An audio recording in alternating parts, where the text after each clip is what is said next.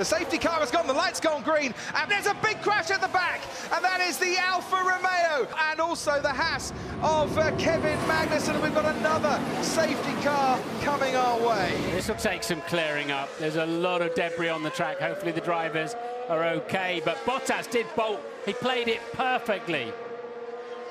That was stupid from whoever was at the front. They want to kill us or what?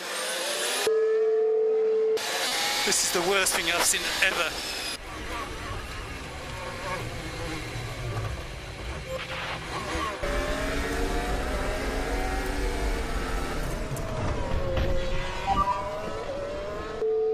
Oh my god.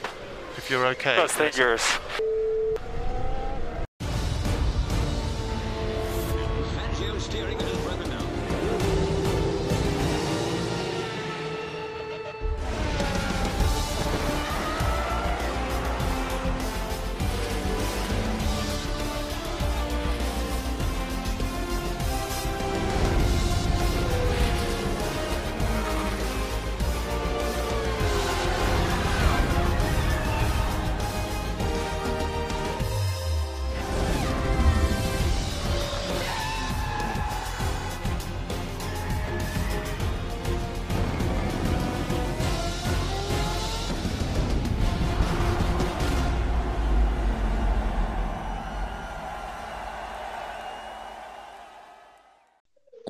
Muito boa tarde a todos. Eu sou o Jonathan. É, sejam bem-vindos ao podcast. Esse é o número 9. A gente vai falar da semana que pediu o Grande Prêmio da Toscana em Mugello, coisa particular da, da Itália, da Ferrari, onde teve a comemoração dos mil, mil grandes prêmios da, da equipe mais vitoriosa da história. A gente vai falar um pouquinho dessa, dessa semana que foi agitada, teve uma dança da cadeira, alguma, algumas coisas que a gente já estava supondo acontecendo, né? Mas, primeiramente, a gente quer dar um, um alô aqui pro pessoal, para eles poderem dar o destaque da conta deles, poder comentar os assuntos. Quero, quero chamar aqui o, David, o dono do Samaya da resenha. E aí, David? Fala galera, sejam bem-vindos aí. É, eu queria dar o destaque ao, ao Gasly, né, que venceu semana passada em Monza a corrida e esse final de semana teve um péssimo final de semana, deu tudo errado na quali, na corrida, nem completou a prova, abandonou na primeira volta e tal. É, o Gasly foi do, do céu, né? Vamos saudar aqui também o, Guilherme, o dono da página Tião Macularista. E aí, Guilherme, tudo bem?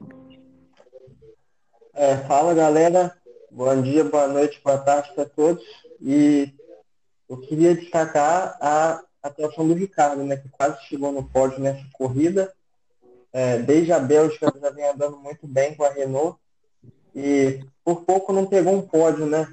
Chegou a, a ficar na segunda posição por um tempo e quase que o Chip teve que e por pouco o Ciro não tem que tatuar o Rony, né?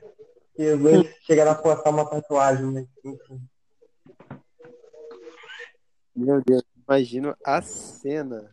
Imagina a cena. O Ricardo teve um final de semana bem altos e baixos. Foi tão bem treinos, muito menos a Renault, mas depende do desempenho da corrida do, da Renault si do Ricardo, né? Praticamente só ele correu. É, foi assim, muito bom. Ele foi escolhido piloto do dia, né?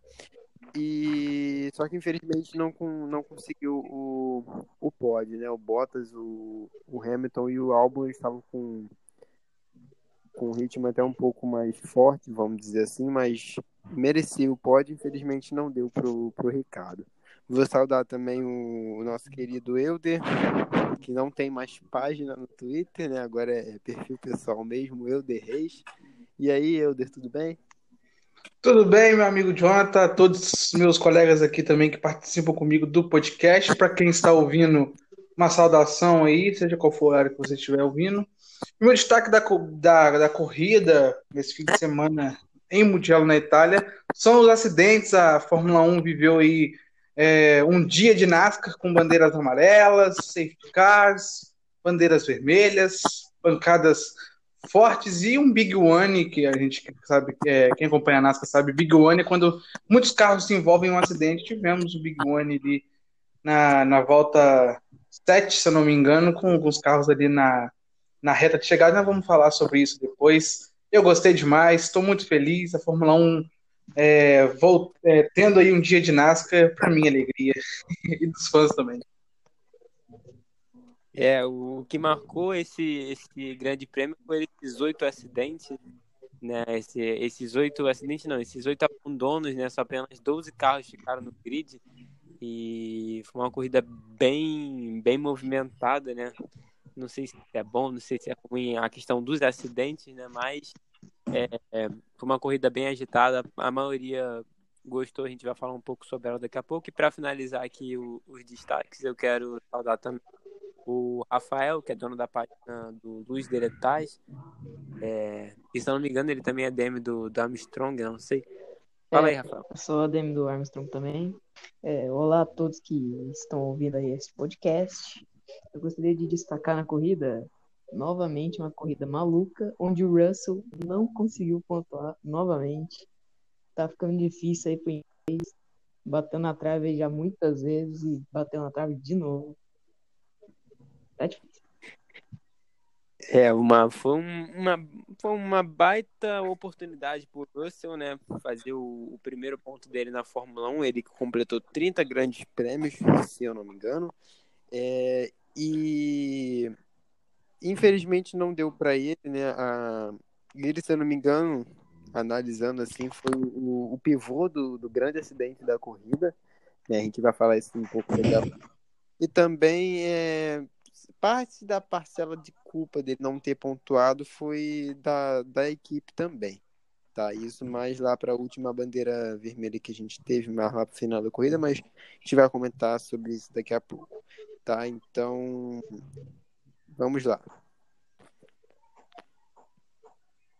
Então é o seguinte, né? Vamos destacar aqui os assuntos da, da semana, né? Primeiramente, o, a comemoração, né? Toda semana ficou gerado a, ao GP 1000 da, da Ferrari, né? A maior equipe da, da Fórmula 1, a mais vencedora. É, quem quer falar um pouco da, da Ferrari? Dessa, historicamente da Ferrari. Que ano para a Ferrari ter um, um GT 1000, né? Que ano para a Ferrari ter três, três corridas na Itália? É, foi o pior ano possível, né? É um carro que um carro que não agrada, não é bom, não, não vai fazer a equipe brigar por vitórias, por título. É, é um ano bem difícil para se comemorar uma data tão importante, né?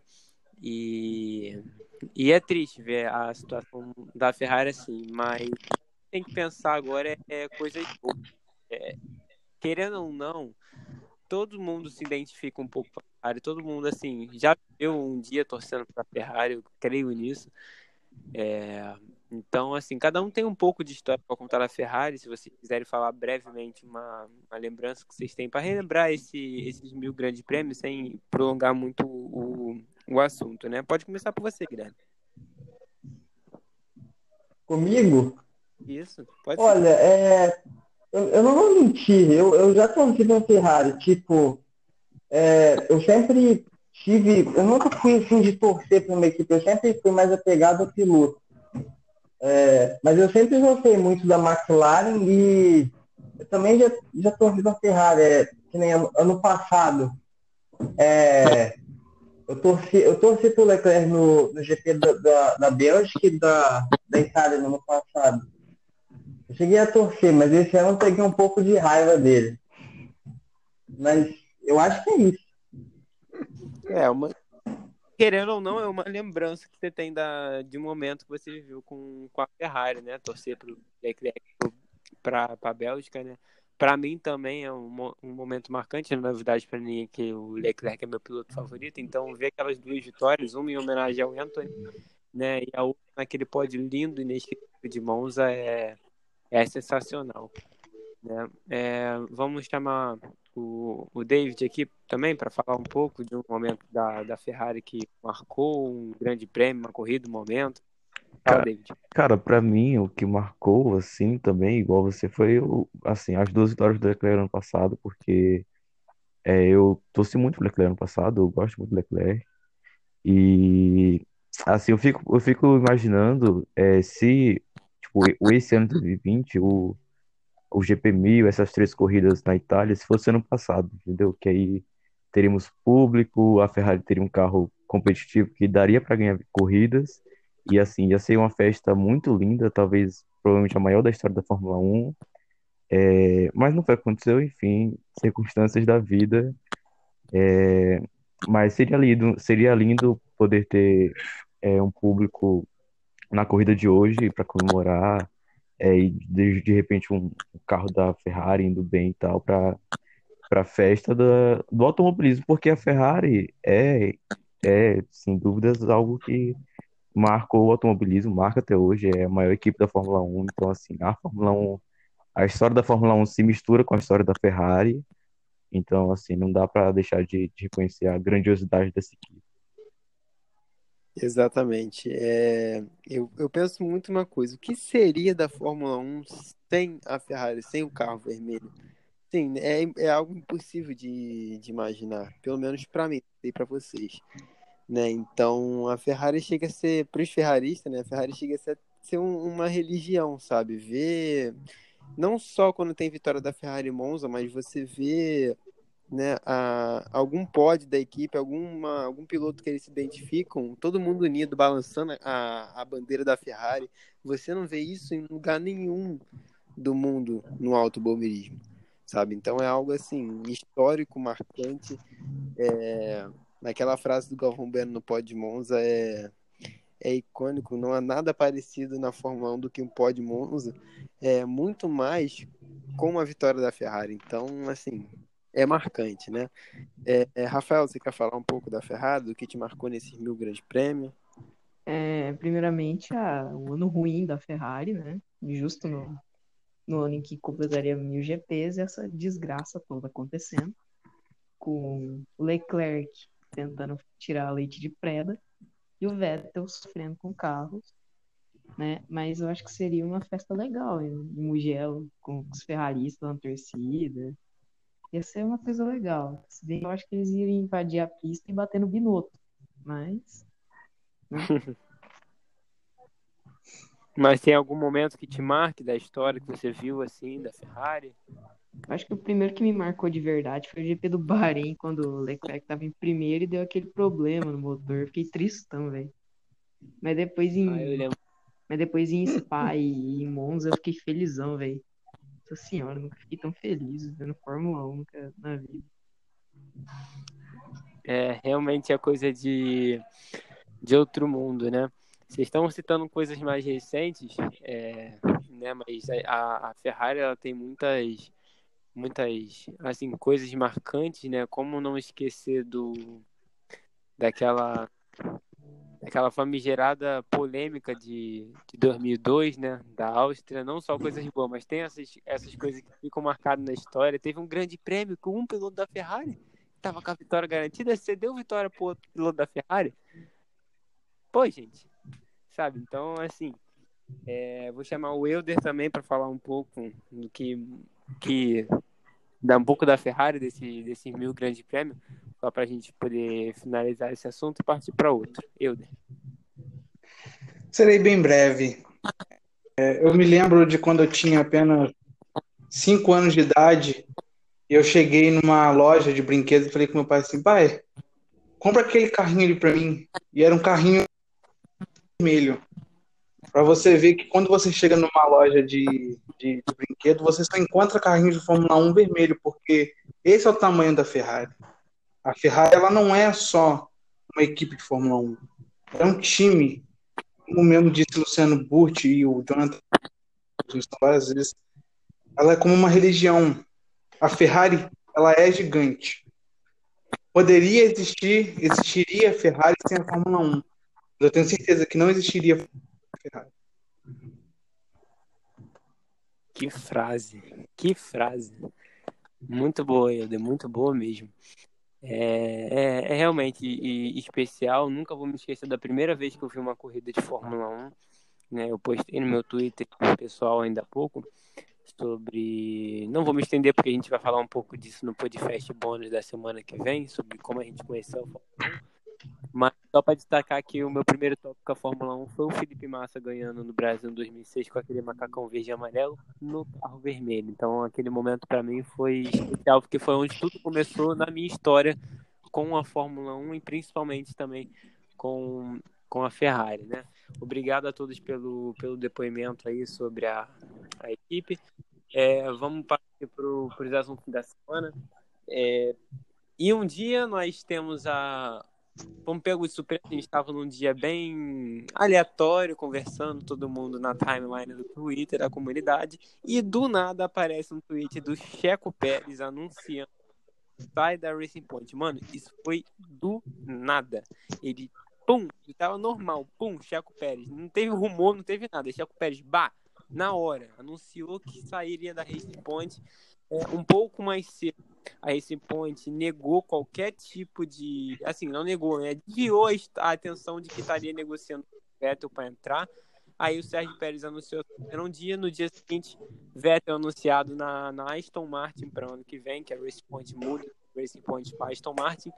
E, a, é, vou chamar para falar primeiro sobre isso, David, né? É, fala, David, sobre isso, por favor. Pô, cara, foi um, um maluco assim, né? Porque o, o Sérgio Pérez anunciou, acho que eram umas 7 horas da noite, se eu não me engano. E aí, na Não, madrugada. foi de tarde. É, de tardezinha, não foi? E aí, na madrugada seguinte, o 4 horas da manhã, saiu o anúncio da Racing Point. Só quem estava acordado no Twitter e viveu isso, sabe? Mas, assim, é, é algo que a gente já esperava há algum tempo, né? Já vinha falando disso há algum- há um bom tempo até.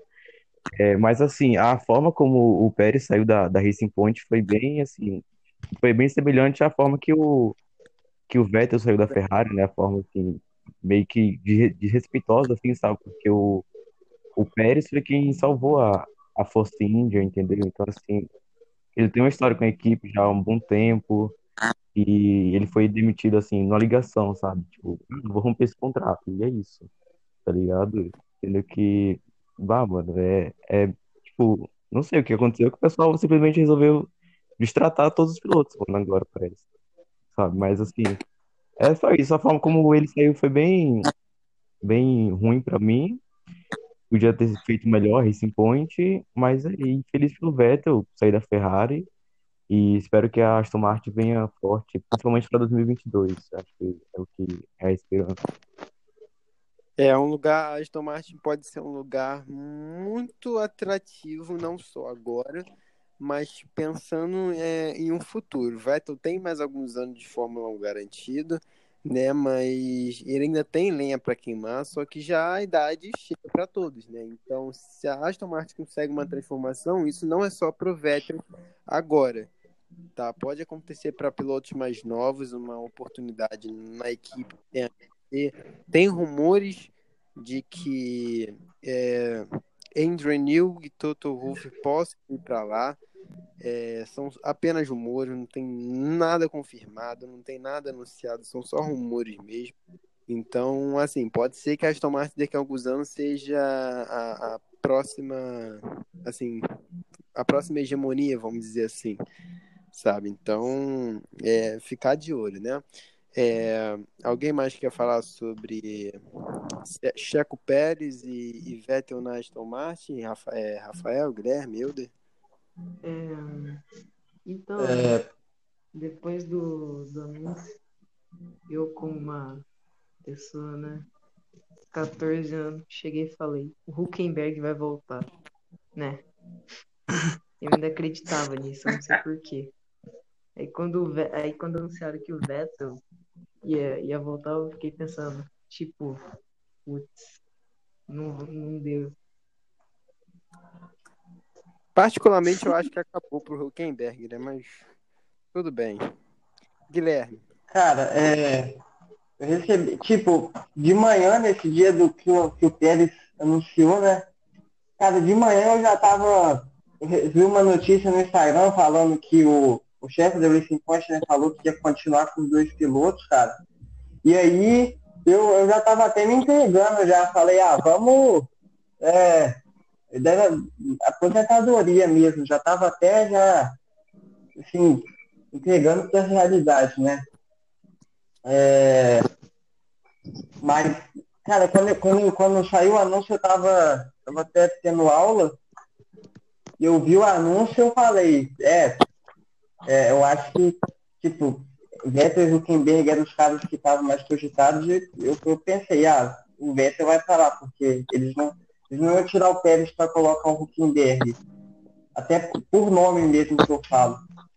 É, e aí eu, eu não vi o anúncio ao vivo, eu não estava dormindo, eu dormi. Então, assim, de manhã eu fiquei bem feliz, né? Ele, ele não vai ser só, ele não vai ser só o piloto da Aston Martin, né? Mas também vai ser meio que embaixador da equipe, um negócio assim. E tem tudo para dar certo esse projeto, como o John falou, e, e também é, tem tudo para Aston Martin ser uma ponte para ele da ter uma ponte dele para Mercedes, né? Alguns rumores falaram isso. E cara, eu acho que é isso, velho. Eu acho que é uma boa oportunidade para Aston Martin, né? Muito, não, a, a, o Scott ainda não confirmou, mas muito provavelmente, né? Praticamente certo vai ser o Stroll meu companheiro, e eu acho que eles, eles vêm sim um grande projeto. Sim, Papai Stroll não vai deixar o filhinho ficar de fora. Pelo menos não por agora. O Stroll tá, até que o Stroll tá surpreendendo, tá andando bem, conseguiu um pódio. Hoje sofreu um acidente bem feito. Ah, cara, e, e também o, sobre o negócio do, do Adrian Miller, que o Nil, não precisa nem falar o que, que o Nil fez. Eu tava vendo um negócio desde 2009. Desde 2009, o único carro que eu considero ruim da Red Bull foi, foi o carro de 2015. Em todas as outras temporadas eles chegaram a ganhar corridas, né? Não necessariamente era o melhor carro, mas eles chegaram a ganhar corrida em todas as temporadas desde 2009, tirando 2015. Então, assim, dá para saber quem é o cara, né? É, na parte, na parte aerodinâmica, realmente não tem outro na Fórmula 1 melhor que ele. É, é eu posso falar um pouco? Sim, sim, só um. Desculpa ter cortado vocês. Só dar uma. Sobre, primeiro sobre a, a demissão do, do Checo Pérez, que eu considerei ridícula, cara. Tipo, você ter, você cancelar um contrato com uma pessoa que te ajudou a sair do buraco por telefone é igual terminar um namoro por telefone. É extremamente horrível. Você deixa a pessoa sem, sabe, sem chão, sem, sem muito. Também, já, é isso que eu tô falando. É, então, assim, é horrível. Então, assim, o que fizeram com, com o Sérgio Pérez, em, em o que a Racing Point barra antiga Force fez com, com o Sérgio Pérez foi muito mal. Eu, sinceramente, achei essa atitude ridícula muito mesquinha para uma equipe que no futuro pode ser uma equipe grande. E sobre o Vettel, é aquilo que eu falei, eu disse ontem no Twitter, fui até, como disse o Rafael, fui cancelado pela galera aí, é, de que, sabe, no momento, ou eu olho pro Pérez e olho pro, pro Vettel, eu falo assim, ah, pô, prefiro o, o, o Pérez, óbvio, mas, igual, igual todo mundo diz, né? É um atleta campeão. Então, assim, pode ser que chegue lá, é, vença, mas também vai depender muito do carro que a Aston Martin vai, é, vai ter, vai depender muito do projeto em si. Eu creio que pode ser um projeto grande, mas eu não creio para o ano que vem. Eu creio que em 2022 possa realmente ser um grande projeto e podemos ver talvez aí o Vettel de novo no lugar mais alto do pódio. É o que é o que a maioria dos torcedores querem, né? Ver o Vettel bem, sabe o que, que tá, tá fazendo com o Vettel, né? Ele tá não se adapta ao carro, é, ele não é tratado da forma que deveria, pelo menos assim que a gente tá vendo, a gente vê poucos sorrisos, poucas caras felizes, igual a gente era acostumado a ver alguns anos atrás, né, do, do Vettel. Né? Então eu espero que a Aston Martin seja um, um lugar mais alegre, mais feliz, mais divertido para ele, que ele consiga muito sucesso, porque ele merece. É um tetracampeão, né, gente? A, Então, a Aston Martin salvou o cabelo do Vettel, né, mano? Que se ele ficasse mais um tempo na Ferrari, ia ficar completamente careca. que piada. verdade, mano, verdade, verdade. Né? Então, foram a, a, a notícia né, da, da semana, um pouco, pouco movimentada, mas teve esse, esse baque, né? Ah, e só para lembrar, houve um rumor também de que o Christian Horner tivesse ligado pro Tiago Pérez, né? Perguntando o que, que ele queria fazer, sabe? Perguntando algumas condições. Será que nós veremos Tiago Pérez na Red Bull? Por Sobre favor? A, a resposta foi hoje do álbum pegando pódio, né? Acho que aí deu, deu uma acalmada no Horn. Eu acho que a vitória do Gasly começou. Tudo começou com a vitória do Gasly, né? O começou pressão no álbum e vou garantir o meu. Toma lá, pode. Tudo bem que foi uma corrida maluca, mas não, não, vamos, não vamos desmerecer o, o álbum, que ele correu bem, manteve um ritmo de corrida muito boa. E convenhamos que ultrapassagem linda que ele fez na terceira. Então, antes de chegar na corrida, vamos falar da, da quali, né? Um pouquinho da, do que surpreendeu é, na qualificação foi o Gasly, que ele, se não me engano, teve problema de ERS e ele não conseguiu passar pro Q2. Ele ficou no Q3, largou na 16 colocação. É, e substituindo, vamos dizer assim, essa vaga, quem passou pro Q2 foi o Grosjean, com, com a fraquíssima Raiz esse ano, né? Grosjean que tá andando bem mais que o Magnussen, tô até me surpreendendo com isso. Né? E o outro destaque também da, da quali foi o, o Leclerc, que conseguiu levar a Ferrari o Q3 depois de muito tempo e classificou ela para a terceira fila na quinta colocação para o grid de largada da corrida de hoje. Né? Vou deixar vocês falarem um pouco sobre a quali. É, sobre, sobre, sobre o quali em si, não tem, assim, eu não vi tantas surpresas, não. A do Grosjean foi até boa, eu, eu confesso que na primeira parte ali, o Gasly, quando ficou de fora, eu também fiquei surpreso, porque o Kivet, na hora que ele foi eliminado, o Kivet era o nono na, na, na, na, na tabela de classificação, se não me engano, era nono ou oitavo. Então eu olhei assim, pô, Kivet lá em cima, Gasly lá embaixo, algo de errado não está certo. Foi assim, é, uma coisa errada aí. Aí depois você vê lá, Grosjean eliminado e o, o, o Grosjean passando e o Magnussen eliminado. Eu falei assim, eita.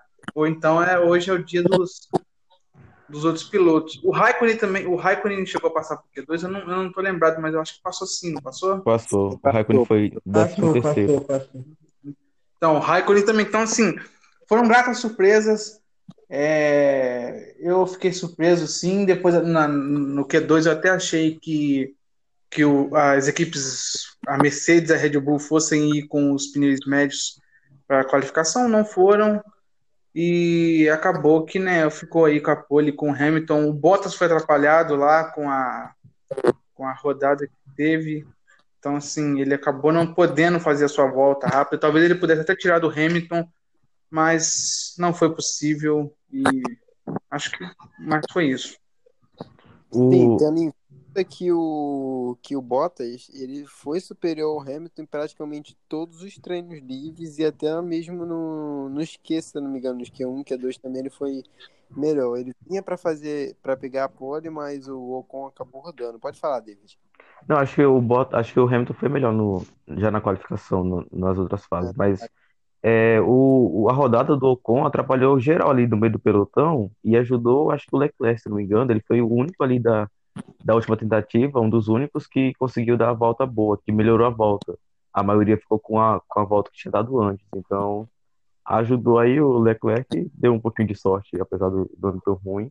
E outro destaque foi a, a McLaren, é, que ficou bem assim para baixo do, do esperado, ficou em nono e, e o Norris ficou fora do que do Q3 em décimo, em décimo primeiro e, e o álbum fazendo o dever dele, né, que é ficar pelo menos em quarto. Finalmente o álbum parece que vai ficar já que vai ficar andando em, em quarto, né? Se for é isso que a gente espera do álbum, que ele fique ali em quarto e quando o Verstappen não não acontece alguma coisa com o Verstappen, ele tá lá para pegar um pódio como foi hoje.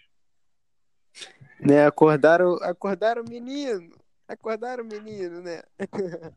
É, só uma curiosidade sobre a McLaren que você falou, mais especificamente sobre o Norris. É a primeira vez desde a Bélgica do ano passado que o Norris não se qualificava de décimo para baixo. Olha que legal. Ele sempre foi P10, P1 da Bélgica do ano passado até hoje. Até ontem, no caso, né? Foi décimo primeiro. É uma curiosidade, assim, bem interessante, né? Pra gente destacar o talento do Norris em volta lançada. Mas, enfim. Alguém mais quer falar sobre a qualificação?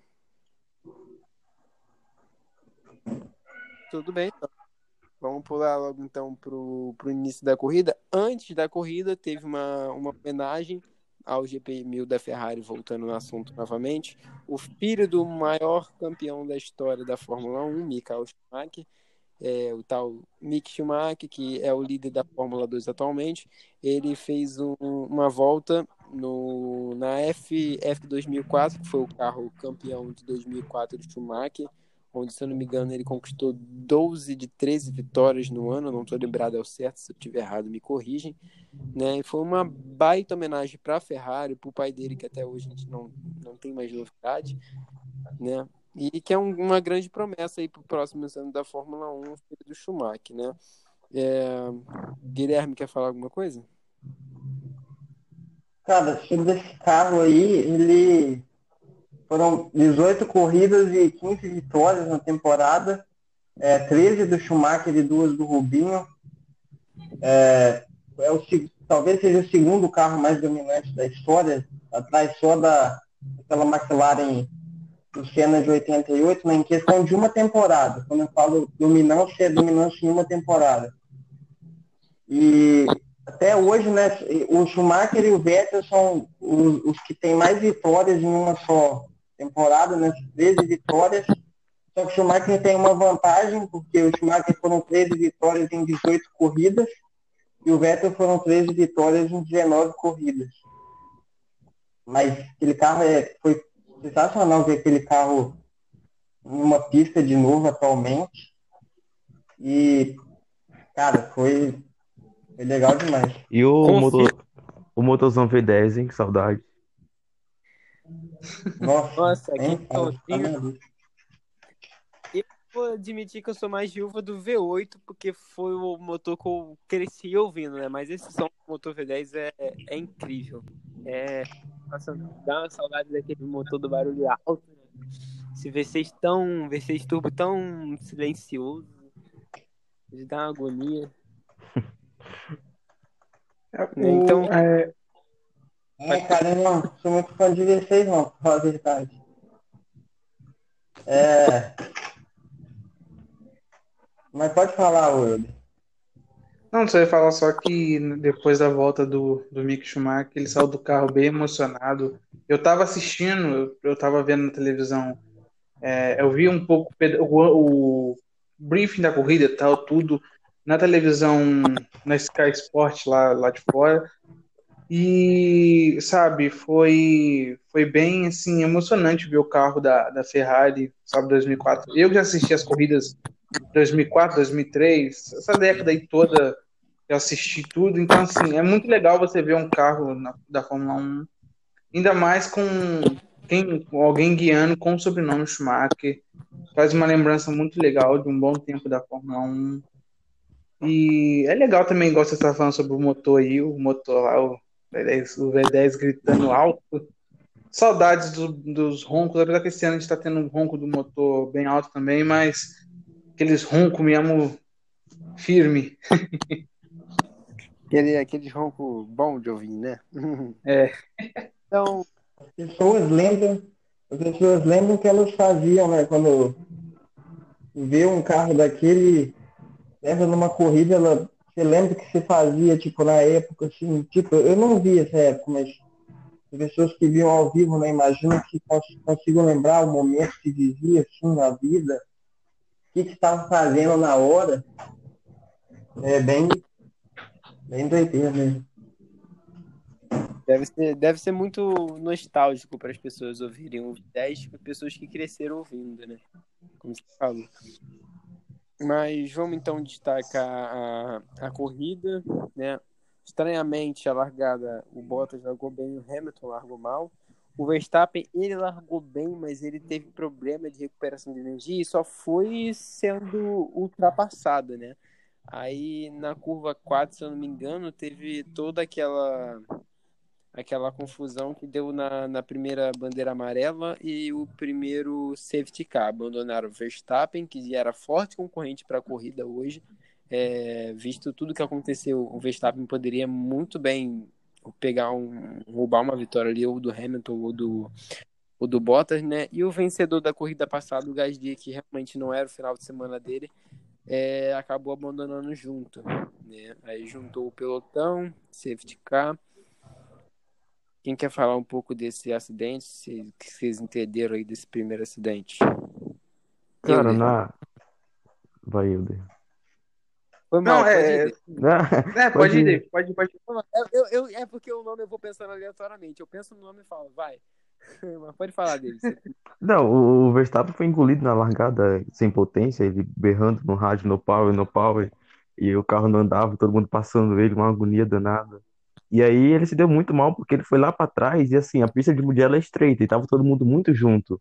E aí a confusão acabou, muita gente se tocando ali, o, o Gasly, é, o Verstappen se deu mal também, o Sainz tocou no Vettel, é, o Sainz tocou, o Sainz é tocado e ele toca no Vettel, na verdade. Então, assim, muitos, muitos toques ali.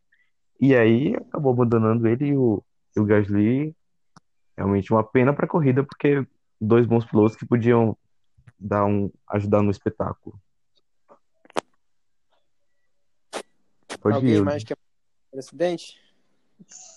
Sim, só, só ressaltar, falou sobre a boa largada do Bottas. Até anotei, eu, agora, umas coisas estão sendo emocionantes, eu tô tendo que anotar as coisas para não esquecer.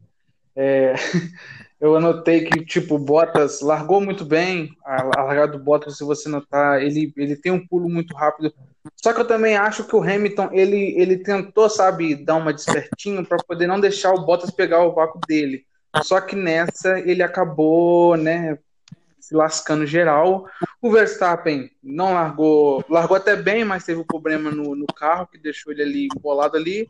E ainda antes da primeira curva, né, o Leclerc também largou muito bem, o Leclerc já tá, já estava em terceiro depois da curva 1, então assim, uma boa largada do, do Monegasco.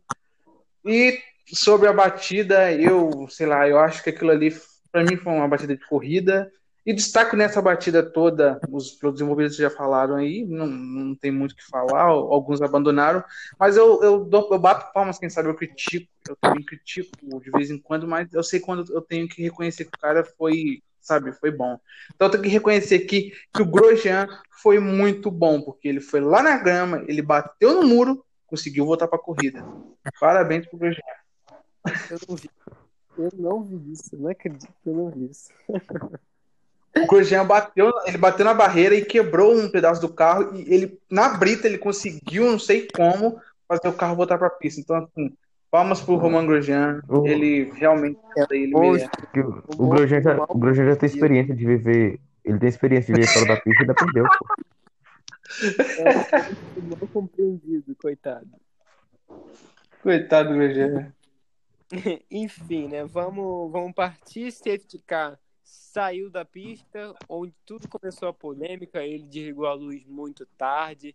Chegou o Bottas segurando todo mundo, deu aquela confusão no meio da reta e, e até agora tem muita gente sem entender, sem é, compreender o, o segundo acidente que resultou na primeira bandeira vermelha. Eu sei que o Russell deu um, teve, deu um espaço muito grande se não me engano, pro Ocon que estava à frente dele, aí os outros carros vieram acelerando atrás e o Giovinazzi perdeu as duas suspensões, bateu no Latifi que da- danificou o assoalho do carro, depois eu vi o Magnussen no para direita rodando, aí depois eu só vi o Sainz com o carro, o ralo protegendo o carro do Sainz.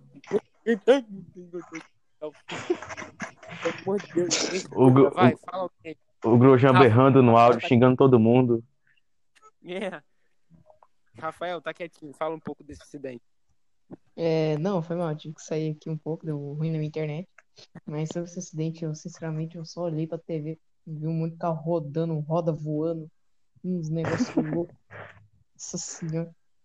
E eu não sei se vocês viram, mas o Alo, ele quase. Ele meio que salvou a vida do Sainz. Não sei se vocês viram a onboard do Sainz no acidente. Eu vi, eu vi, eu vi, mano, foi tenso, né?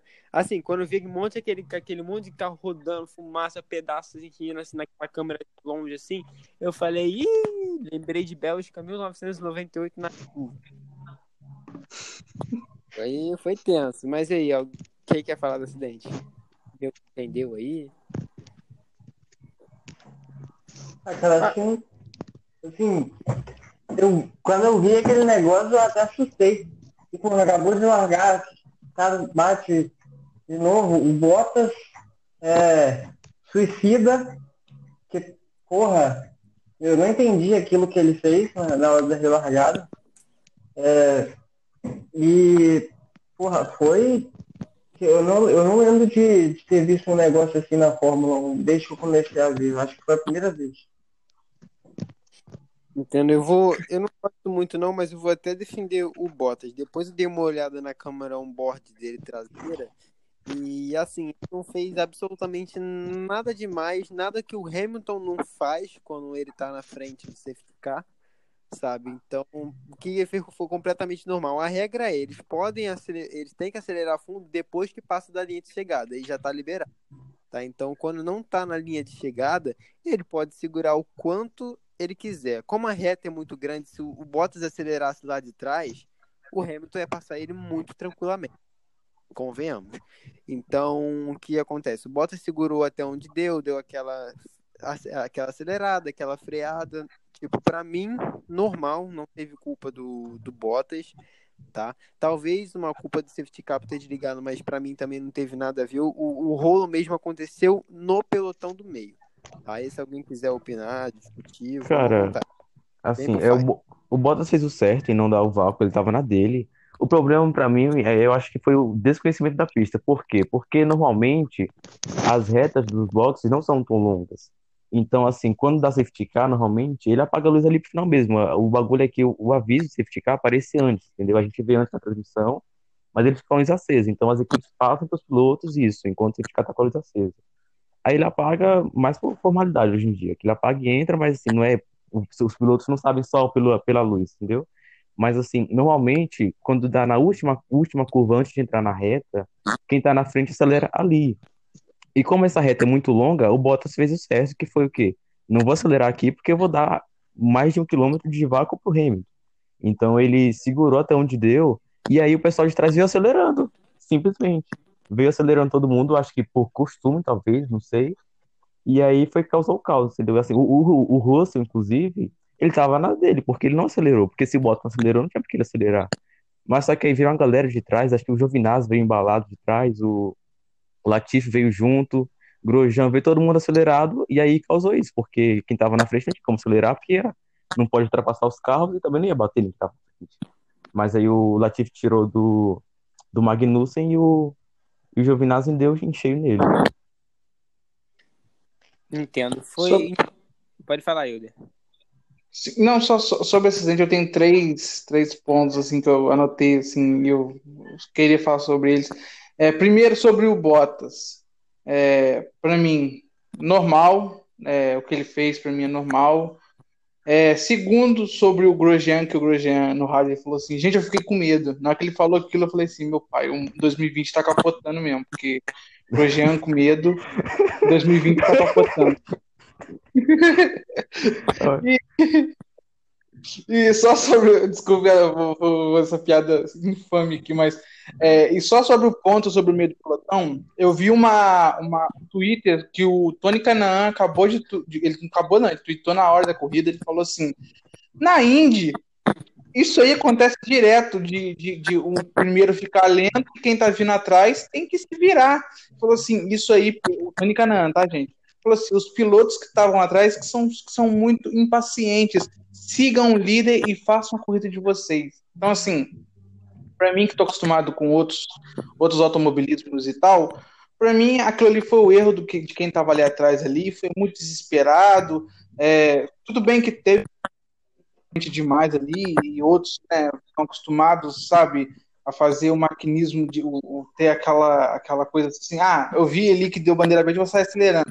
Não é bem assim que a banda toca. Então, assim, mostra que alguns pilotos não têm aquela atenção que, né, que você deveria ter, são apenas, sabe, seguem apenas o que, o que, o que é escrito ali. Quando acontece uma, uma coisa assim que não é normal, acabam se ferrando, que foi o caso do Sainz, do Magnussen, Latifi e Giovinazzi. Foi um, assim, um acidente bem, olhando assim de longe, pareceu algo perigoso, né? Sobrou para quatro, vamos resumir, sobrou para quatro pilotos. Sobrou para Nicolas Latifi da Williams, sobrou para Antônio Giovinazzi da Alfa Romeo, sobrou para Kevin Magnussen da Haas e sobrou para o Carlos Sainz da da McLaren houve esses quatro abandonos e a bandeira vermelha, tá? Só para terminar de concluir o assunto do acidente, bandeira vermelha, foi descoberto um problema nos freios do Esteban Ocon da Renault e na própria pausa ele se retirou da, da corrida, né? Então, então, assim, resumindo, já foi duas no primeiro acidente, quatro no segundo, mais o Esteban Ocon. Então, sobraram 13 pessoas na pista, dois deles completando o pódio de Monza, né? O Gasly primeiro e o, e o Sainz segundo. Logo em seguida, não logo em seguida, depois de um tempo, relargado, Hamilton a posição. É, briga intensa pelo pódio entre Albon, Stroll e, e, e Ricardo, tá? Foi assim, o, é, o grande destaque da assim, briga da corrida foi foi a briga pelo pódio, pelo terceiro lugar, né? E do nada na transmissão aparece o, o- uma fumaça e o Stroll batendo muito forte para completar o, o- a maldição de Monza, quem, quem viu a transmissão sabe, né? Então, vou falar para vocês comentarem um pouco. Pode ir, Guilherme, você que tá um pouco mais desligado. Cara, é. Eu tava, tava boa, né, a briga do, do Stroll, do Albon e do Ricardo. É, Eu achava que até pela diferença de carro, né, o Stroll ia até conseguir passar. Depois de um tempo ele tava conseguindo chegar bem. E eu assustei com a batida, né? Mas foi, foi até bom para a corrida que deu outra. Eu não gostei muito da segunda bandeira vermelha, mas é, bandeira vermelha, a- a- quando deu bandeira amarela, parecia que seria bom, mas acabou resultando em outra bandeira vermelha. Que eu sinceramente não gostei muito não. Porque isso, essa segunda bandeira vermelha, ela, ela tirou o ponto do Russell, né? Pra falar a verdade. Então assim, foi foi meio estranho. E é, isso eu, essa bandeira vermelha, isso eu concordo, tá? Ainda falando do acidente do Stroll, eu vi, ele perdeu uma peça do carro, entrou na. Não me lembro o nome da curva, muito difícil com o nome da curva. É, ele na, ali na saída de uma curva para outra, parece que ele perdeu um- uma peça do carro, perdeu a traseira em seguida e rodou na brita, bateu lá no- nos pneus. Assim, pareceu um acidente assustado, mas ficou tudo bem com ele, ficou tempo no carro. É, porque é um baque, né? Tirando rápido. Mas graças a Deus ficou tudo bem com o Stroll, que até voltou de moto pro box, aí só viu o Stroll assim, olhando meu filho, meu filho, meu Deus, meu filho. E o carro pegou fogo ainda, não foi? Saiu fumaça e tudo, teve Retirado. extintor. Isso. Eu ia falar isso Saiu. a tirada do carro, o carro pegou. Meu filho, o bagulho foi tenso, tá achando aqui, o bagulho foi tenso. Aí tá. Teve a bandeira, ver... Teve a bandeira vermelha, né? Que ficou o, o Russell de fazer o ponto. É, expectativa para a briga da primeira colocação do Bottas com o Hamilton, mas o que aconteceu não foi botadão, foi brochadão. É, e foi mal pela piada. Nossa. Não, eu ia, eu, eu ia, eu ia fazer uma piada com o carro do Stroll, ia falar que, né, já que foi o GP da linguiça toscana, o carro do Stroll era churrasqueira, mas. Nossa, senhora. piada aqui. Meu pai, mano. eu também. Ô, louco, meu.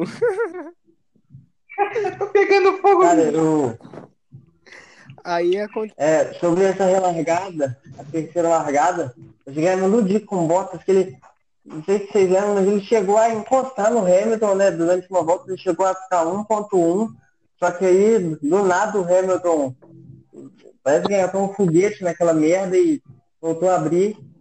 É, e o álbum também chegou, a, é, chegou a chegar bem perto do Bottas, só que aí depois o Bottas também chegou a abrir de novo. Então, cara, quase que deu uma briga boa ali no final. Sim, né? no- pelo pódio ali. Né? Sim, nessa terceira relargada, o Bottas largou mal, largou mal e chegou a perder a, posição, a segunda posição para o Ricardo. Depois ele recuperou. O Ricardo não conseguiu se dar bem com os outros pneus que ele tinha colocado, né? Então o- ele perdeu a posição para o Bottas, depois ele perdeu para o Albon, né? E acabou se garantindo em P4, mas mesmo assim o Ricardo foi eleito o Driver of the Day e não saiu muito disso. O Albon chegou a, a encostar um pouco no, no Bottas, como o Guilherme falou, mas acredito que o Bottas tinha reduzido para recuperar energia, porque na volta seguinte ele fez a volta mais rápida e estava muito próximo do Hamilton. Então, assim, de qualquer forma, uma baita corrida do Albon, uma baita corrida do, do Ricardo. É, como eu falei, o Norris e o Norris, o Pérez e o Kvyat é, se manteram estável, sem muito destaque ali no, no restante, né? E ficou a briga pela, pela pontuação, né? O Leclerc com mais vantagem, o Vettel, o Russell, o Raikkonen e o, o Grosjean. Né? O Raikkonen sofreu uma punição por conta do, do pit lane, tá na pista, do nada ele entrar pro pit lane, cruzando ali, assim, sofreu uma punição, que a gente ficou até na expectativa do Russell dele, mas não deu muito certo, né? Perdeu o pódio. E basicamente foi, foi a corrida. Hamilton, hum, é a vigésima vitória dele na, na Fórmula 1, a vitória de número 90. Né? É, ele sozinho já tem mais pontos do que a Red Bull no campeonato. É, o que mais eu tenho que destacar? Ah, o Bottas em segundo, o Albon conquistando seu primeiro no- pódio na Fórmula 1. Quero dar, dar esse destaque para ele. O menino que correu, é, que bateu na trave, né? Duas vezes o Hamilton tirou o pódio dele, mas dessa vez não tinha Hamilton. Deu, deu a lógica. Albon. Pódio do Albon, muito merecido. É um bom garoto, é um bom piloto, tem a evoluir. É, e basicamente foi isso. Agora eu vou parar de falar que eu tô muito tagado. Cara, é, falando do Hamilton, só para aumentar um pouco mais esse, esse recorde, que para quem não gosta dele é, é um pouco negativo, que a- última, a, o último abandono do Hamilton foi na Áustria em 2018, cara. Desde a Áustria 2018 o Hamilton abandona. Olha que doideira que é, tipo, essa, essa união Hamilton-Mercedes é, é, tipo, é muito, é muito doideira, cara. De lá pra Os caras não, não abandonam. Tem, tem dois anos que os caras não abandonam, velho. É, é tipo, ano passado na Alemanha eles bateram na porta, né? Ano passado na Alemanha que o Hamilton chegou a falar, "Ah, vamos sair da corrida, não tem mais muita coisa para falar, só que a- o time pediu para ele ficar na, na pista e ele ainda, che- ele ainda ganhou dois pontos, né? Ele chegou em nono lugar, por causa do, Da punição da. é, da eliminação das duas Alfa Romeo. Exatamente.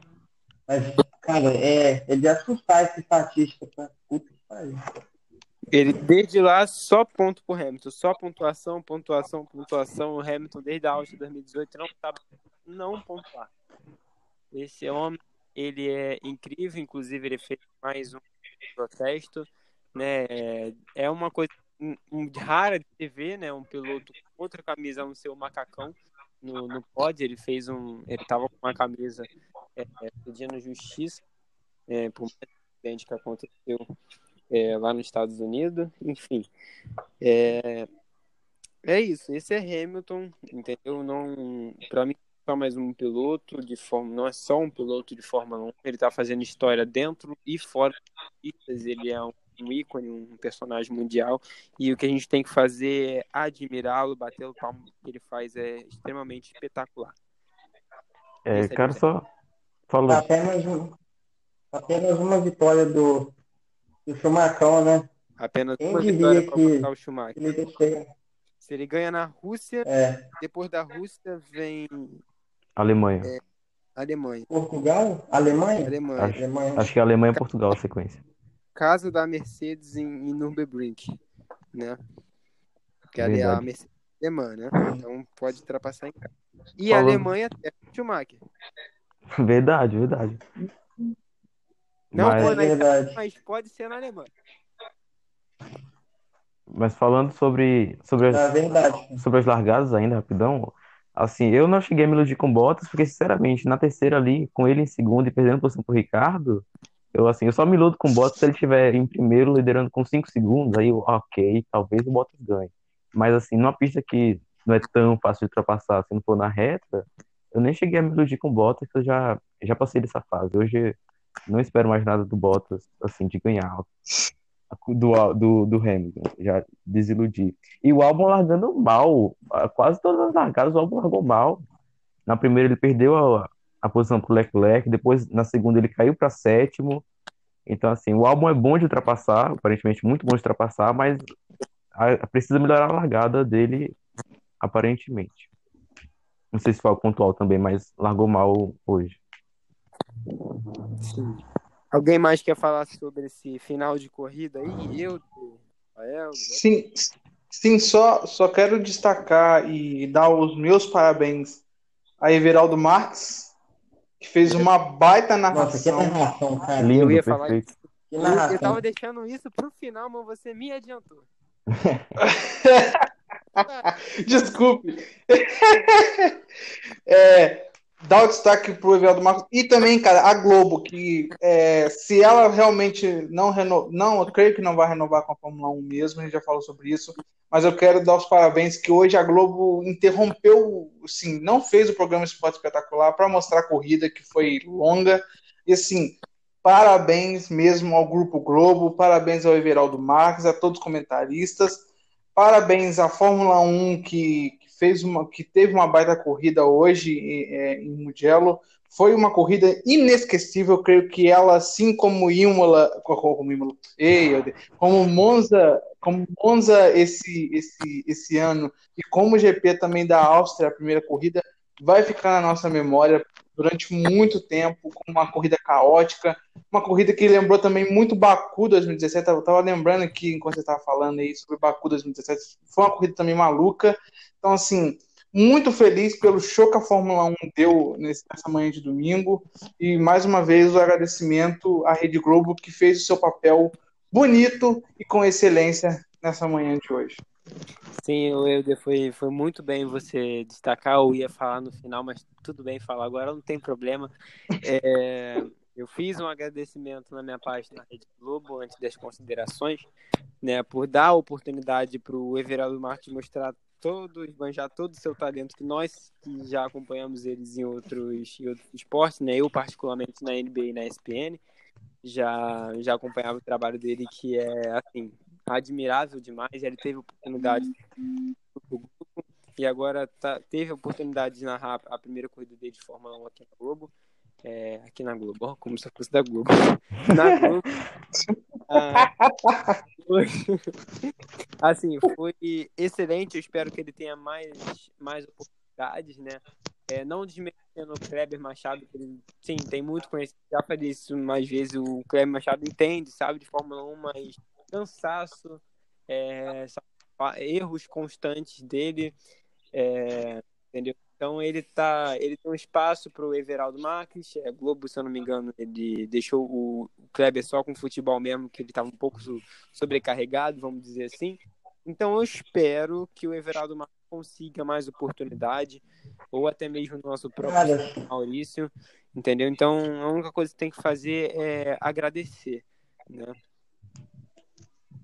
Cara, é, eu, se eu não me engano, eu não estava no, no podcast que vocês falaram sobre a Globo, né? Que quando a Globo ia parar de renovar, não ia mais renovar, mas como eu não estava, eu só queria que eu só queria falar que, tipo, se realmente não vai fazer uma falta danada, cara, pra assim, Brasil em si, né? Porque é, é um dos únicos países que que ainda transmite, que ainda transmite na TV aberta e fazer uma falta danada, eu acho que vai é, diminuir um pouco é, o interesse por novos fãs.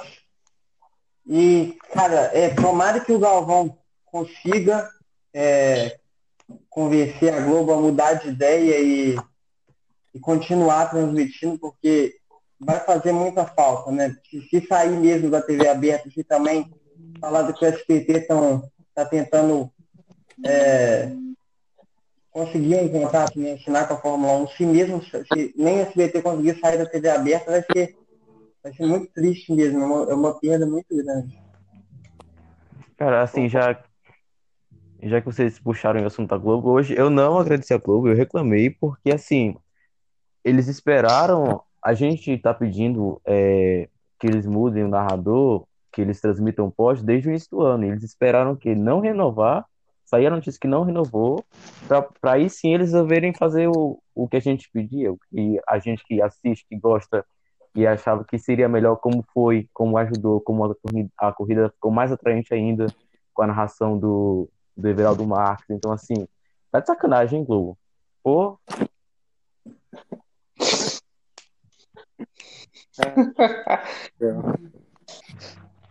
Enfim, enfim né?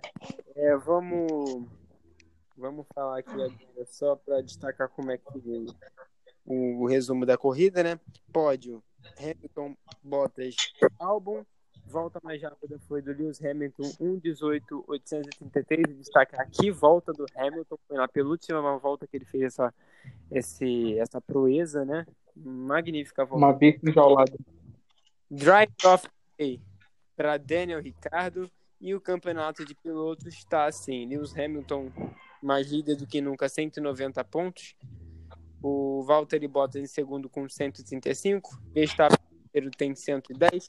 Lando Norris colocando a McLaren, é, colocando ele, né, na pilota na McLaren 4 com 65 e dois pontos atrás dele está o nosso primeiro é, a primeira vez que ele sobe a pódio, o Alexander Albon com 63 pontos. E no campeonato de construtores, o top 5 está da seguinte forma: Mercedes 325 pontos, Red Bull 173, McLaren 106 pontos, já já está é, se desenhando como terceira força, né? Vamos esperar assim. A Racing Point quarto e atrás em quinto. A Racing Point tem 92, a Renault com 83. Esse, essas são as primeiras colocações do, do Campeonato Mundial de Pilotos e de Construtores, tá? É, eu quero fazer só mais um destaque, se vocês quiserem, vocês podem comentar. Quero destacar aqui para vocês dois, dois não, vou botar até três. Gianluca Petekov, Caio Collet e Dudu Barrichello. Só isso que eu quero destacar para vocês. Se o Brasil tem alguma chance e voltar a sonhar, ter, assim, algo mais para frente no automobilismo, até Porque... na Fórmula 1. Eu uh... quero destacar principalmente Gianluca Petekov e o Caio Collet. Um é da Ferrari, o outro da Renault, da academia. É, se vocês quiserem falar um pouco, é com vocês. O, o Dudu ganhou corrida na nesse fim de semana? Meu, foi segundo. Ele foi segundo, uma baita, mas foi uma baita corrida dele. Não, se, se o Collet. Se... Ele tá em segundo. Ele, Vai, Guilherme. ele tá em segundo no campeonato da, da USF 2000, né? Mas eu acho que parece que o caminho dele tá mais do lado da Fórmula Indy, hein, cara? Será? Eu acho que, tipo, se ele, se ele não conseguir uma Fórmula 3 no ano que vem, uma vaga numa Fórmula 3 no ano que vem, que eu acho que é o objetivo dele, eu acho que o caminho dele tá mais pra Fórmula Indy. Concordo. E assim, o Caio Collet, ele é da Renault, então assim, a chance dele diminui drasticamente, porque a Renault prefere contratar quem tá aposentado e quem tá temporada sem correr, tá? Senti, olha senti aí a... Olha a alfinetada desse. Alfinetada no Alonso. É, Não, mas é... Mas mudanças vai, pode ocorrer, vai que, vai que o Collet vai para outra categoria, a gente não sabe. Mas, para mim, o principal deles é o Gianluca Petekov. Tá correndo muito. Ele Mas... e o irmão do Leclerc, o Arthur Leclerc, tá, tá se destacando na Fórmula Regional. E acabou a Fórmula 3, né, com o Piastri campeão. É, pode surgir uma vaga para o Petekov aí, e pro Arthur Leclerc na, na F3, dependendo do, da dança das cadeiras pro ano que vem, né? Quem entende mais de O, o, Fórmula 3 e 2 é o Rafael Davis, se quiser pode falar um pouco. O Gianluca, ele é líder do campeonato regional? Isso, ele é líder. Ah, sim. Ele é Academia Ferrari É, Ele é Academia Ferrari. ou não? Sim, Academia Ferrari. Ah, eu só posso falar uma Tá coisa bom. antes. tem grande chance. Vai, Rafael, você tá calado. Como sempre eu tô calado, né? É, primeiramente, né? Antes de eu falar das categorias inferiores, eu queria mandar os meus sinceros. Vai tomar no cu Stroll por fuder o ponto do Russell, tá? Tamo junto aí, o canadense rico. É, sobre a Fórmula 3. Campeonato disputado até a última corrida, né? Fórmula 2 também tá se encaminhando para isso. Inclusive, o Mick Schumacher é o líder da Fórmula 2. Esse foi campeão, né? Eu tinha falado que era, era na Fórmula 3, né? Eu, ia, eu disse que, eu, que ia ser o Sargent, né? O rei feio. Eu falei que não, eu falei que ia ser o Piastri, eu falei, eu acertei. E o Sargent, ele abandonou na primeira volta, né? pô, coitado, cara. Era, seria bem legal se ele, se ele disputasse pra ficar aquela, aquela loucura do- dos pontos, igual ficou com, com o Pucher. Uma pena. Sim, e o próprio, o, pop, o próprio Piastri falou que seria melhor. É, tô muito feliz pelo título, mas eu queria muito ter corrido é, com o Sargent tendo chances, né? Porque para ele ficaria um pouco mais emocionante. O próprio Piastri reconheceu isso. Os Ele, dois, ele que fez uma foto até com os dois o chegaram, Mark Webber. os dois chegaram na última corrida, na, na corrida sprint de hoje, com o mesmo número de pontos, né? Foi o Piastri e o Sargent. 160, 160. 160 cada um. Exatamente. Seria legal se o Puxa É. Só, é, seria uma reviravolta maior. Mas só falando sobre o Petekoff ainda, o problema dele é dinheiro, porque ele deu uma entrevista recente até pro, acho que foi pro Motorsport Brasil, onde ele disse que não tinha, não tinha recurso nem para terminar a temporada da, na Fórmula Europeia, mano, na Fórmula Regional Europeia. Então, assim, a questão é muito, passa muito pelo, pelo financeiro de ele conseguir. Ainda mais um, uma F3 que eu acho que o custo é maior. Mas, é, acho que é isso sobre isso daí que vocês estavam falando. Só para dar um, uns destaques aqui sobre a corrida da Fórmula 1. As duas Ferraris pontuando hoje, de novo na corrida maluca, igual foi na, na Áustria, na primeira corrida, foi quando pontuou as duas. É, e também pontuou no GP da Grã-Bretanha, no primeiro. É, outra coisa, duas corridas seguidas que, que dá bandeira de, que dá bandeira vermelha, isso não acontece desde 2011, que deu bandeira vermelha seguida em Mônaco e no Canadá. E, inclusive, 2018, 2019 não teve nenhuma bandeira vermelha na Fórmula 1. E esse ano, em duas corridas, já tivemos três. É, E outra coisa, que o álbum foi o nono piloto a pegar um pódio nessa temporada. A gente teve Bottas, Hamilton e Verstappen, que é o padrão. Aí teve Leclerc, Norris, Sainz, Gasly, Stroll e agora o álbum. Bela curiosidade. Pô, Obrigado. o, o, o David, o David, o David me, que- o David me quebrou porque eu tava aguardando essa negócio da, das duas corridas de bandeira vermelha seguida. Pô, falta, de faltou, ontem ele falou boca. faltou, Todo mundo, todo mundo roubando a cena, né? O cara das curiosidades é o Elder e do nada vira ele, David. faltou comunicação aí. Não, mas ele falou, ele falou bem, só completando a informação dele, antes de, de, de 2011, que tivemos Mônaco e Canadá, foi Bélgica e Itália em 90. Então, assim, são, Não é são- comum. raro. Então, assim, É, não é comum vivendo aí, se a gente viveu essa escolha. E sobre o que vocês 2020, estavam falando, sobre o- o- os, os pilotos de base. É, ontem o Sérgio Sete Câmara deu uma entrevista, no mínimo curiosa, falando que depois do GP da Rússia as coisas podem se acertarem. Então, né, Kvyat é bom fazer o papel dele, ele que falou? senão.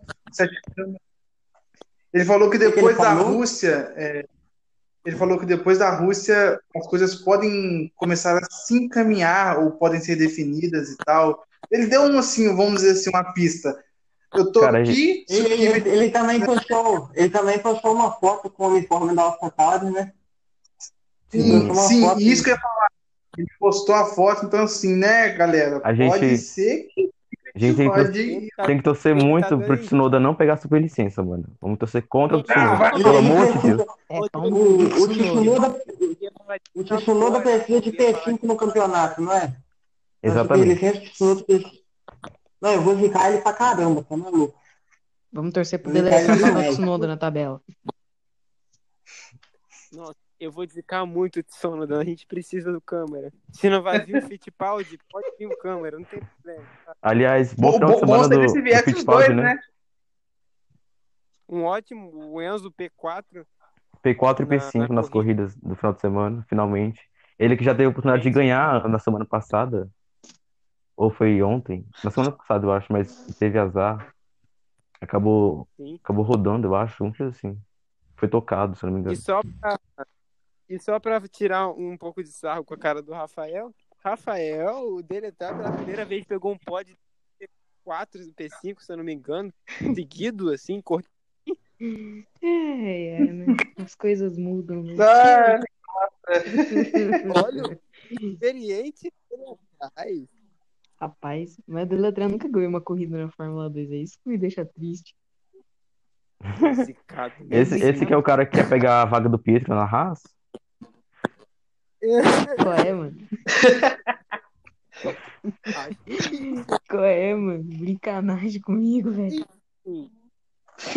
Enfim, é, só para só pra finalizar, então, eu quero saber de vocês a expectativa é, de vocês para daqui a duas semanas o GP. Nossa, muito chato, muito chato, Ai. muito chato. Meu É, Deus, eu que tristeza. Peraí, dia, vou dormir, dane Fala, eu de fala do GP da Lúcia, eu tô rindo.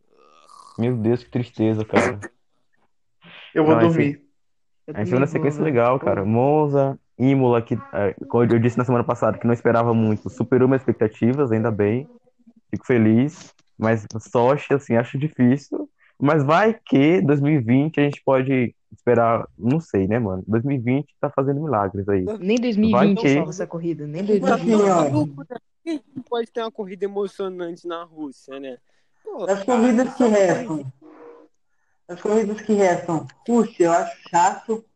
O Nürburgring é fera. Portugal, eu tenho que dar uma. Eu tenho que ver um pouco daquele traçado que eu ainda não decorei. Eu tenho que ver uns, uns vídeos no YouTube ainda. Eu não sei falar sobre aquele traçado de Portugal. Aí depois tem Imola, que parece ser uma pista de difícil ultrapassagem, mas- mas é uma pista muito rápida. E o traçado lá é bem legal. E depois tem Turria também, que é sensacional. Bahrein eu gosto muito, né? Vai ter Bahrein normal e Bahrein com aquele anel. E Maria Oval. É oval. Não é. Claramente um oval aquilo, né? Olha só, falou, falou que era Bahrein Oval, coisa expliquei. até caiu.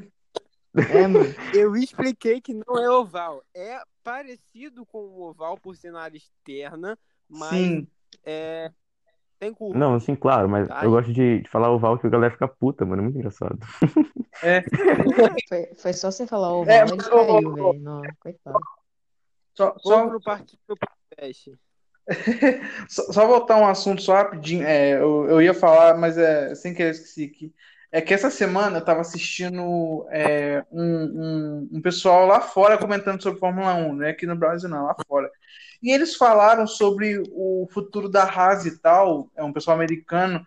Eles falaram assim, por que, que a Haas não colocaria Pietro Fittipaldi e Sérgio Pérez? Seria uma boa dupla, não seria? Mas seria Eu melhor acho que- Pietro e Deletrar. Não, não, parte não, pô. Maluco. Eu acho que Mas o Pietro. Deletrar é. Eu acho que o Pietro é um dos últimos pra ter chance na Haas, mano. Eu acho que bem difícil a vida dele.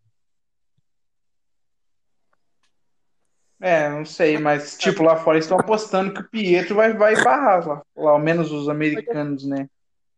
Pode acontecer, cara, mas se eu fosse botar pra comparar, vamos, vamos botar assim, um experiente na Haas e dois novatos na Alfa. O David, tava até conversando com o David, falou que seria um pouco improvável botar dois novatos na Haas, na, na Alfa Romeo. Mas, por via das dúvidas se acontecer, a preferência vai ser de Mick Schumacher, do, do Schwarzman, o russo, né? E o, o, o Willot. Não nesse do Pietro. Eu falo do Willot porque eu não sei falar o nome dele. Coitado. Mas é, cara. Eu acho que entre- eu acho que o Schumacher tá garantido e entre o, o Schwartzman e o Wilot, acho que quem ficar na frente, acho que tem uma, ganha uma vantagem. É que assim, o Schwartzman tá no, no primeiro ano dele, né? Então, assim, os números dele são, quando você olha desse, desse ponto de vista, ficam melhores, né? Porque o Wilot está na segunda temporada já. Então, é de se esperar que ele tenha um resultado melhor do que o, do que o Schwartzman. E o, e o, o russo tem muito dinheiro para levar, meu filho. Verdade, verdade. Eu, eu só fico com pena. Eu só, eu só fico com pena. Talentoso- além de talentoso, ele tem dinheiro. O Russo e o Schumacher, para mim, são os dois favoritos, mas o, o Ailot, ele é extremamente talentoso e ele também pode conseguir, para mim, uma, O uma Wilot é o, é rei da, Fórmula 1. da volta lançada. O cara faz quatro poles, se não me engano, três poles, algo assim. Muito bom em volta lançada. Charles. Leclerc, né? Só, eu, só, eu, só tenho, eu só tenho- pena do, do Carlos Sainz, que nem chegou na Ferrari e já tá com a vaga ameaçada pelo Mick Schumacher. É, que isso, cara. Empolgou, Que é, tô te falando, escuta pra você ver. Onde vocês vão meter o espanhol, gente? Carlos Sainz é bom. É verdade. O Sainz só é azarado, mano. O Sainz é muito azarado. Mas, mas olha aqui, pensa comigo. A, a Ferrari também é azarada. Se a gente botar azar com azar, olha aí. É, menos com menos é mais. Tá? Verdade, verdade. Estão... Ferrari, Ferrari e sorte, ultimamente já tem casado na mesma frase. Aliás, É, a gente, para não, pra não ficar muito grande, vamos encerrar o podcast. Vocês querem falar mais alguma coisa? Não, só aproveitar do Ferrari, coitado do Leclerc, deu tanta pena hoje que ele, larga, ele arranca, fazia uma arrancada bem na, na largada, e aí qualquer um que chegava passava, mano. Tipo, não dava nem a mínima chance de defender a posição. Qualquer um que Eu me- botava na reta passava. Eu, me- eu falei assim, será que quem pode do Leclerc? E eu me iludi completamente. Cara, se a reta fosse menor, eu acho que tinha chance, mano, mas nossa, não dá. Teve gente que falou Cara, que o é- Leclerc ia ganhar a corrida. Dá. Opa, fui eu. Se, fora. se, se a AlphaTauri ganhou acreditei. corrida, mano, que o Leclerc não pode É, É, ganhar. ué, acreditar, não F, custa nada. F, Vocês zicaram o menino. F, Leclerc. Leclerc. F demais. off. É foda, né? É pro Enfim, Russell gente, também. é- Ah, é, foi. Pra pro Williams, Russell, mano. A Williams Eu é falei, eu muito. falei que o Russell ia pontuar hoje, velho. Me arrependi profundamente. Nego Eu achei- falou que eu o achei que a Ricardo zica. pode continuar. Gente, o Círio ia tatuar o Christian Horner. É que- verdade, mano. Seria legal. Treta. O pessoal zicou, mano. Ah, Tem a Enfim, cara do então- Christian Horner na Mas assim, rapidão, a, a Renault melhorou o ritmo de corrida, né? Assim, teve uma brochada na, em Monza, mas assim, Spa foi muito bem e hoje também. tá bom. Então, gente, foi. Assim que termina o, o podcast 0, 09 de hoje de GP de Mugello. Daqui a duas semanas tem o GP da Rússia, mas semana que vem vamos ter a, o podcast bônus 2, onde a gente vai falar sobre as nossas experiências, como a gente conheceu a Fórmula 1, como a gente assistiu nossas primeiras corridas, assim, nossa história com a categoria. Tá? Então, se vocês quiserem ouvir, vai estar disponível aqui na Anchor, no Spotify, na Apple Music, é, Apple Podcast, no caso, né? Google Podcast Então, também. É isso. Isso. Então é isso. Eu quero agradecer ao Guilherme, que já até se retirou do podcast. Muito obrigado pela participação. Quero agradecer ao Wilder, ao Rafael e ao David. David, que é o nosso Samaia da resenha, famosão lá pelo Sérgio Maurício. Quero também é, é, é, agradecer ao Wilder, que era o nosso Buba, depois virou nosso RPM, e agora é só o Wilder. Obrigado, Wilder. E também Valeu, valeu. Rafael, a- ao Rafael, que é o mais calado do podcast, mas ele tem páginas no Twitter, que é o Luiz Deretais e o Marcos Armstrong. Ninguém quer esse maluco, você quer? Pô, cara, Enfim, ô, gente, tu tem, tu tem follow do, do Rafa Lopes, tem 3 mil seguidores e eu que sou famosinho? Ah, para, né? É, mano. É o quê? Mó paia. É o quê? Eu não, eu não ouvi o que ele falou. 1. Tu tem follow do Rafa Lopes, tem quase 3 mil seguidores, o sino já bateu e eu que sou famosinho? Ah, para, né? Mas ele É. nunca me Bolsonaro na transmissão. Tô falando pra vocês. Ah, mano, foda. Eu vou esperar. Tchau, gente. Obrigado. O cara é seguido por Deus e o mundo e tá aí, tá falando que a gente que é famosinho. Ah, eu não acredito É, pelo amor nisso. de Deus, mano, vai se fuder.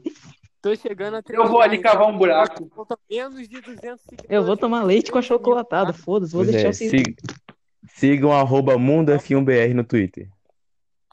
Isso, gente. Sigam. Seguem aí. Sigam aí, entendeu? Porque falta menos de 200 seguidores para chegar nos 3K. Eu nunca ia imaginar isso em quase três meses. Eu vou completar três meses no final de setembro de página. É, 1K por assim, mês, é mano, sur- brabão. É surreal. Eu quero só agradecer também. Vou aqui, vou fazer meu agradecimento aqui também ao David novamente, porque ele me ajuda bastante a fazer as artes que eu posto às vezes, né? A, a Copa das Torcidas, ele faz o, as imagens aqui do Podfest. David, nosso grande editor, muito obrigado. Quero agradecer a Yasmin, a minha assistente, o Russo Schwartzman, que tem o perfil também, que agora está me ajudando lá no mundo da Fórmula 1, fazendo matérias sobre a Fórmula 2 e Fórmula 3, que ele tem mais conhecimento que eu. E também quero agradecer ao Gabi, né, que agora ele é administrador da minha página no Instagram junto comigo e com o Russo e a Yasmin como assistente. Tá? Então, Eu, eu vou também, eu quero, fazer, eu quero fazer um agradecimento rapidinho também à minha mãe que me, que me, que me, que me, né? Meu pai que me paga a internet, então assim, quero fazer um agradecimento também. Caô, gente. Eu quero agradecer ao, ao Everaldo Marques por existir. É verdade. E é isso, falou. É, eu quero agradecer ao, ao, ao, ao Lance Stroll por não deixar o Vettel morrer. Por não deixar o Vettel careca. Meu Deus do céu. Chega, chega. Tchau, gente. Obrigado, tá? Valeu! Voltei?